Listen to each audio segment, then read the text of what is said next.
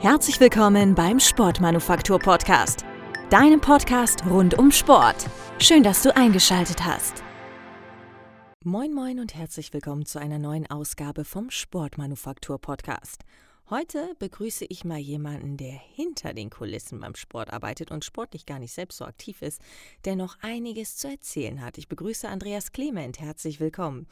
Lieber Andreas, schön, dass du heute im Sportmanufaktur Podcast dabei bist. Bitte stell dich doch erst einmal selbst vor. Hallo, liebe Ilka. Herzlichen Dank für die Einladung in deinen Sportmanufaktur-Podcast. Es ist mir eine große Freude und Ehre, dabei zu sein. Ja, du hast gefragt, wer bin ich und was mache ich? Ähm, ich bin Andreas Clement und ich analysiere seit sehr vielen Jahren die Erfolgsmechanismen aus dem Sport, die zu herausragenden Leistungen und Erfolg führen. Und diese Erfolgsfaktoren übertrage ich auf Menschen, auf Teams, auf Führungskräfte und auf Unternehmen. Und ja, dazu halte ich Vorträge und, und Workshop. Ähm, weiß ich, ich glaube, dass es sie gibt. Also es gibt den kleinsten gemeinsamen Nenner für Erfolg. Es gibt die anwendbaren Strategien für jedermann.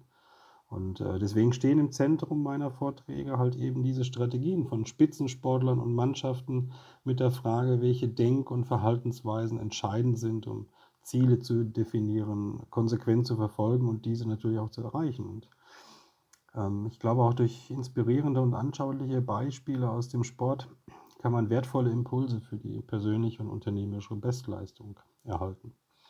Ja, und dann habe ich auch eine zweite Welt. Und die zweite Welt heißt, dass ich äh, Athletencoach bin. Und Athletencoach bedeutet, äh, dass ich äh, Welt- und Europameister sowie Olympiateilnehmer ähm, bei einer ganz besonderen Frage begleite, die da heißt, wie die Karriere nach der Karriere aussieht.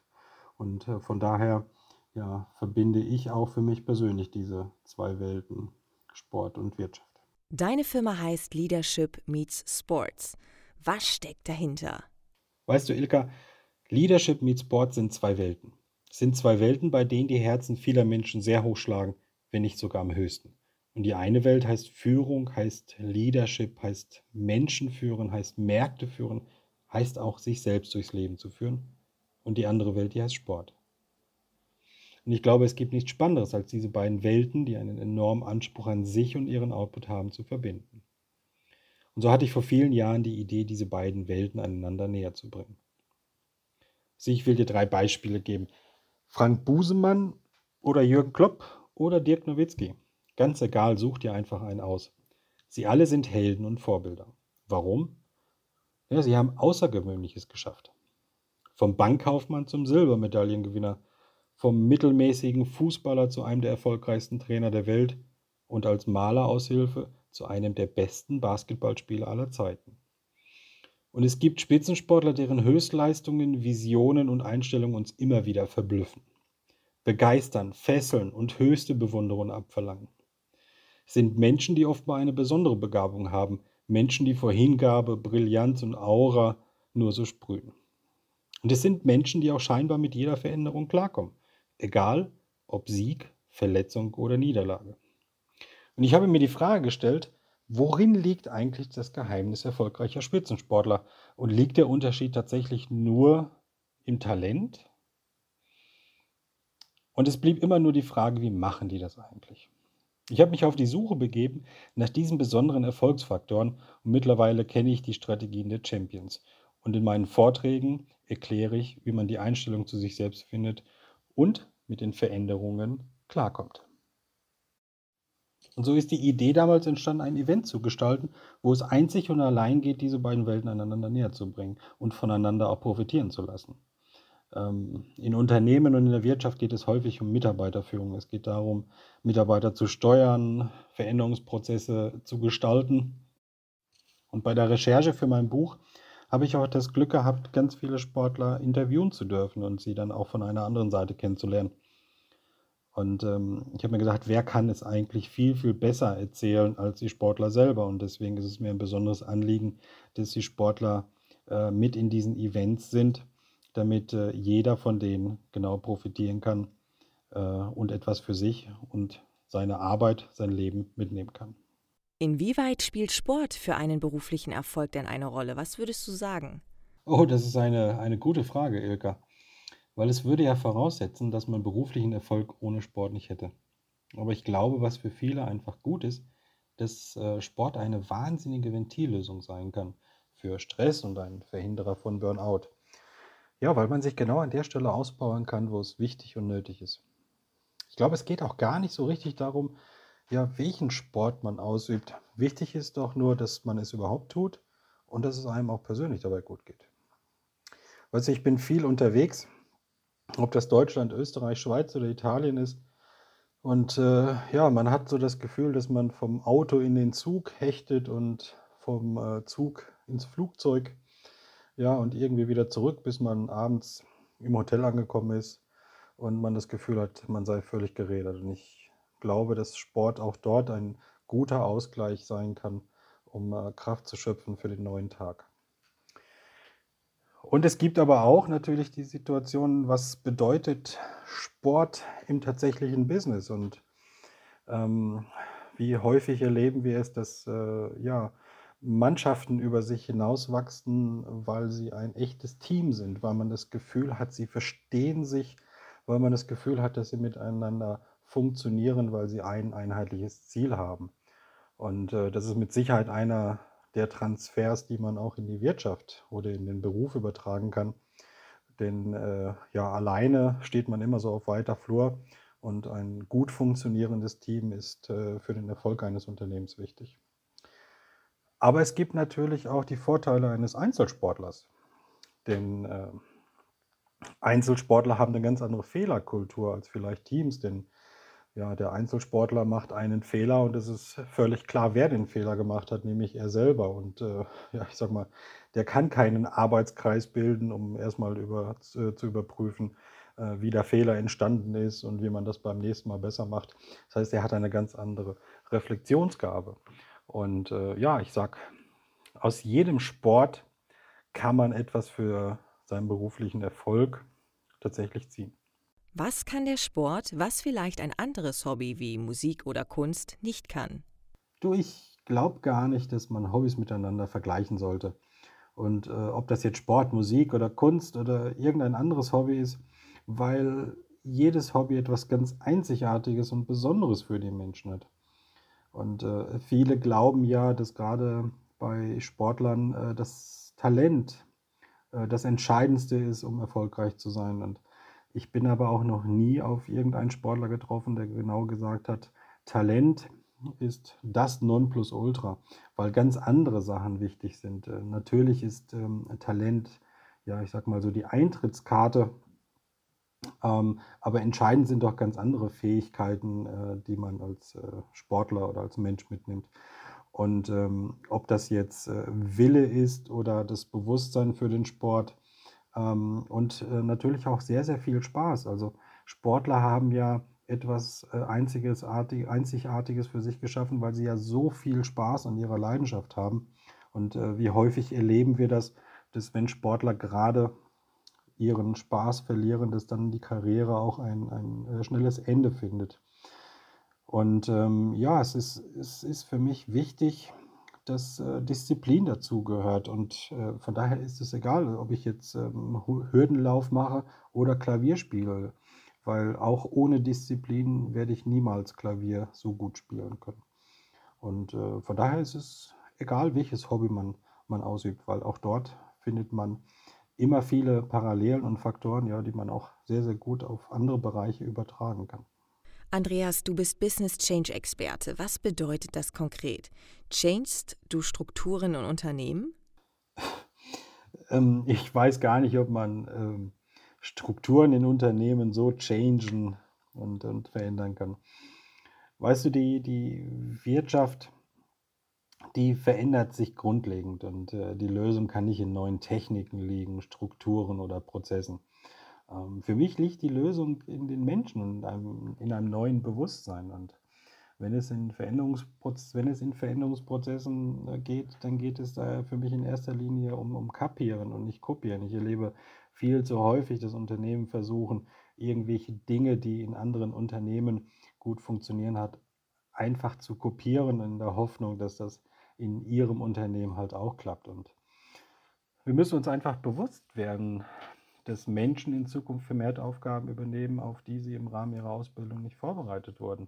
Und ähm, da braucht es einen Veränderungsprozess und das äh, Wichtige ist, dass man den Mitarbeiter mitnimmt. Und wenn man sich alle Studien mal zum Thema Veränderungsprozesse in Unternehmen anschaut, dann äh, kommt immer wieder raus, dass Mitarbeiter es ähm, als nicht zielführend empfinden, so vor vollendete Tatsachen äh, gestellt zu werden. Und wir müssen Mitarbeiter mitnehmen. Es geht äh, dabei um Kommunikation, es geht darum, dass auch Führungskräfte Vorbilder sind, weil wenn die das schon nicht leben, ähm, wie soll das dann eine, eine, ein Mitarbeiter machen? Und wenn, wenn man so aktuellen Studien ja auch Glauben schenken darf, äh, dann ist gerade Kommunikation dabei sehr wichtig. Und diese fehlenden äh, Kommunikationsmittel, die es in Unternehmen bei Veränderungsprozessen gibt, die kosten Unternehmen dann wirklich wahnsinnig viel Geld, weil jeder Flurfunk, den es gibt, ähm, fehlt am Ende ja, im Umsatz und in der Produktion. Ja, und was, was tue ich genau dabei?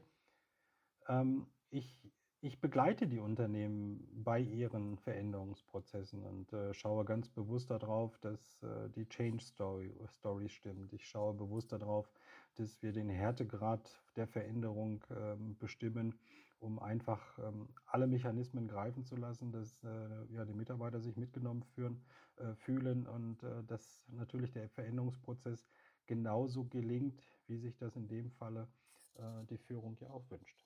Welche persönliche Geschichte bzw. Beziehung hast du denn zum Sport? Und wie bist du zum Sport gekommen? Ja, welche persönliche Geschichte habe ich mit dem Thema Sport? Also ich komme ja klassisch aus der Wirtschaft, aber natürlich habe ich auch eine, eine Vorgeschichte, die mit dem Sport zu tun hat, die mich äh, mehr oder weniger beeinflusst hat. Ich habe früher Handball gespielt und äh, ja, viermal die Woche Training und am Wochenende dann noch ein Spiel. Und äh, ja, ich glaube schon, dass es auch sehr intensiv war. Und ähm, ich habe keine Ahnung, ob ich, ob ich es jemals in die Nationalmannschaft geschafft hätte ähm, und es so professionell gewesen wäre. Aber wie es halt auch im Leben immer wieder mal so Situationen gibt, wo das Schicksal dir ja, eine, eine Finte schlägt. Und äh, so war es bei mir eine Verletzung, die ja, die Karriere äh, quasi von jetzt auf gleich ad acta gelegt hat. Und das war für mich natürlich auch ein ja, ein wahnsinniger Veränderungsprozess, weil das war meine Leidenschaft und äh, dafür habe ich sehr, sehr viel Zeit investiert. Und damit musste ich auch klarkommen, diesen Sport nicht mehr so auszuüben, ähm, wie ich es wollte. Auch wenn ich es nach der Verletzung, äh, nach einer zweijährigen Pause, ähm, ja nochmal versucht habe. Und ähm, es war aber auch der größte Fehler, den ich dort machen konnte, weil ich wollte es natürlich auf Biegen und Brechen probieren. Ähm, aber es du merkst dann natürlich auch schnell, wenn der Körper das nicht mehr kann, wie, wie vielleicht der Kopf möchte. Ja, und so habe ich äh, Jahre später meine, meine ganz besondere Passion äh, gefunden, weil ich wollte schon immer mal boxen. Und ähm, so bin ich halt zum Boxtraining gegangen und äh, musste dort aber auch mein, äh, ja, mein, mein Denken über den Boxsport und über Boxer äh, auch völlig verändern, weil ich finde schon, dass es dass es nicht nur ein wahnsinnig anstrengender Sport ist, sondern ähm, dass äh, die Boxer sehr ganzheitlich denkend sind und nicht einfach nur irgend so eine Haut drauf Mentalität haben. Ähm, also es ist entscheidend, wie die Füße stehen, um die größere Hebelwirkung beim Schlag hinzubekommen. Ähm, und für mich war es aber auch eine Grenzerfahrung, die ich sammeln durfte, äh, neben dem ganz persönlichen, dass, äh, wie es ist, einen Menschen zu schlagen, aber auch, ähm, sage ich mal, für jeden seiner Fehler einzustehen, weil dort werden Fehler natürlich sofort gnadenlos bestraft. Ja, und deswegen ähm, bin ich auch der festen Überzeugung, dass man aus jedem Sport etwas für sich selber herausziehen kann. Wer braucht deiner Meinung nach einen Change? Und wieso brauchen wir den oder einen Change? Du, Ilka, ich weiß gar nicht, ob alle überhaupt immer einen Change brauchen oder ob alle überhaupt einen Change haben möchten. Ich, ich habe auch äh, häufig ja mal das Gefühl, dass äh, wir gar nicht aus dem Change herauskommen. Wir befinden uns irgendwie dauerhaft in einem Veränderungsprozess. Und ja, auch die aktuelle Situation durch Corona hat ja gezeigt, dass wir uns von jetzt auf gleich völlig verändern mussten.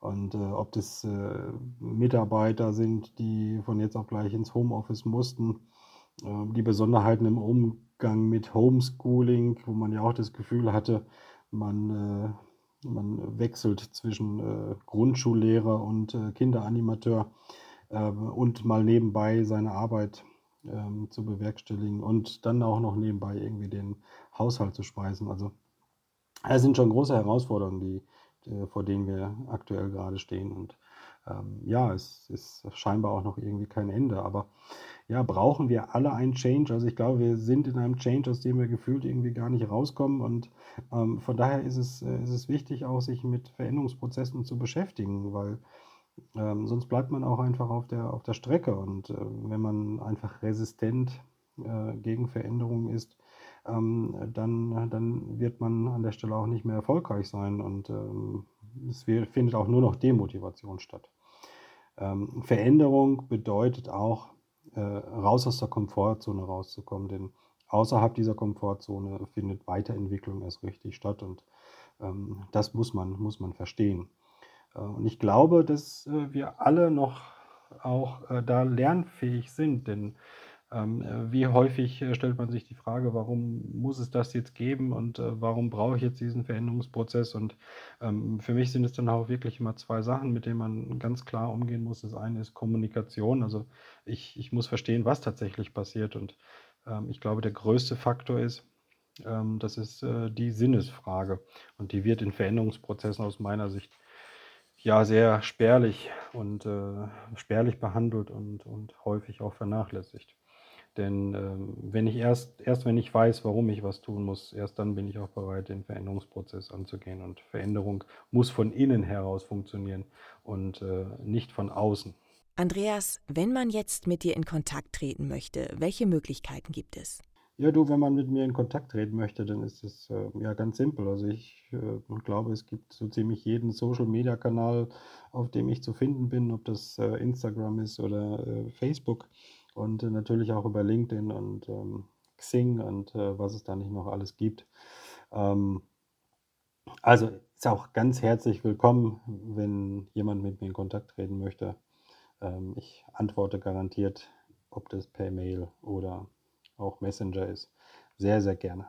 Hast du abschließend vielleicht noch ein paar Tipps für ein starkes Mindset? Ja, ein paar Tipps für ein starkes Mindset. Ähm, mach's mit Leidenschaft. Und das ist äh, wahrscheinlich die wichtigste aller Regeln, um erfolgreich zu sein. Denn wie könnte man für etwas, ähm, das man nur halbherzig macht, jemals richtig brennen? Und Sobald man aber seine eigene Leidenschaft entwickelt, wendet sich das Blatt und Leidenschaft ist dabei ein wahnsinniger Erfolgskatapult. Ja, der zweite Tipp wäre für mich, äh, seine eigene Vision zu finden. Und eine Vision ist ein übergeordnetes Ziel, das ebenfalls ein enorm starker Erfolgsfaktor ist. Denn sie treibt jeden auch an ähm, und lässt einen trotz Niederlagen weitermachen. Und sie sorgt dafür, dass die Motivation über einen langen Zeitraum auf einem konstant hohen Niveau bleibt. Und für jeden hilft es auch dabei, sein Durchhaltevermögen zu entwickeln und immer wieder aufzustehen, wenn man hinfällt. Also man sollte sich fragen, warum man diese eine Sache unbedingt will. Ja, der dritte Tipp wäre, ähm, setz, setz dir eigene Ziele. Ja? Solange du Ziele anderer verfolgst, ohne sie zu deinen eigenen zu machen, ähm, bist du nicht halb so erfolgreich, wie du sein könntest. Ja, der Grund ist dabei einfach, wenn du eigentlich gar nicht so begeistert von der Idee bist, Abteilungsleiter zu werden, sondern nur dein Chef möchte dich gerne auf dieser Position sehen, dann gibst du halt garantiert auch nicht 100 Prozent. Und erfolgreiche Menschen folgen deshalb keinen fremdbestimmten Zielen, sondern suchen sich stets eigene. Ja, sie haben da so einen eigenen, ich sage mal so, sie haben so einen eigenen inneren Kompass, der ihnen die Orientierung gibt. Ja, wenn wir bei 100 Prozent schon sind, ähm, dann sage ich, äh, warte nicht auf 100 Prozent. Also, und zwar insbesondere, wir haben so einen Perfektionismus in uns, der uns die Aufgabe erst abschließen lässt, wenn sie zu 100 Prozent zufrieden ist. Und äh, dann erst eine neue Aufgabe beginnen lässt, wenn man sich auch hundertprozentig vorbereitet fühlt. Ja, wenn man wirklich erfolgreich sein möchte, dann äh, muss man Perfektion vergessen. Nicht komplett versteht sich, also es schadet nicht, sich am oberen Limit zu orientieren. Äh, doch ähm, wenn man immer nur 100% erreichen möchte, dann wird man quasi auch nie richtig starten. Für mich bedeutet auch einer der Tipps für ein starkes Mindset, ähm, Niederlagen als Chancen zu betrachten. Und beim Umgang mit Niederlagen, da spalten sich ja die Lager in zwei Hälften. Ja. Da gibt es auf der einen Seite diejenigen, die sich von Niederlagen schwächen lassen, den Mut verlieren und aufgeben. Und auf der anderen Seite gibt es aber diejenigen, die Niederlagen als Herausforderung verstehen. Und genau das ist das Geheimrezept äh, erfolgreicher Menschen. Sie betrachten Niederlagen nicht als Scheitern, sondern sie ziehen das Bestmöglichste für sich raus, sind dann erst richtig angespornt und nutzen ihre Chance, es beim nächsten Mal halt besser zu machen. Ja, und ich glaube, so der letzte, letzte Tipp für mich ähm, ist auch ein sehr wichtiger und entscheidender, sich halt nicht von der Meinung Dritter aus der Bahn werfen zu lassen. Ähm, wie häufig erleben wir das, ähm, dass wir uns Feedback holen und das Feedback teilweise dann so vernichtend ist, dass man glaubt, äh, man kann gleich alles äh, ad acta legen. Ähm, wenn das ganz berühmte Menschen gemacht hätten, dann würden wir heute mit Sicherheit nicht mal Autos haben. Äh, wir hätten keine Computer, wir hätten wahrscheinlich noch nicht einmal Strom, denn dann hätte jeder gesagt, oh ja, ich lasse mich von der Meinung Dritter leiten und ja, lasse es am besten gleich sein. Ja. Vielleicht als Fazit, mit der richtigen Einstellung kann jeder erfolgreich sein und Erfolg ist kein Zufallsprodukt. Es ist das Ergebnis harter Arbeit und somit liegt, da, liegt der Erfolg in den eigenen Händen und das Fundament all dessen ist die persönliche Einstellung. Dann sage ich an dieser Stelle Dankeschön, Andreas. Schön, dass du heute beim Sportmanufaktur-Podcast mit dabei warst. Der ein oder andere Zuhörer wird festgestellt haben, dass wir letzte Woche keinen Podcast veröffentlicht haben. Das hat auch einen Grund, denn ab sofort gibt es den Podcast jetzt monatlich. Das heißt, an einem Donnerstag im Monat kriegt ihr die geballte Ladung an Sportinformationen, an sportlichen Themen. Das heißt, wir machen jetzt ein paar Wochen wieder Pause und dann freut euch auf einen neuen Gast und ein interessantes Thema. Seid gespannt. Bis bald.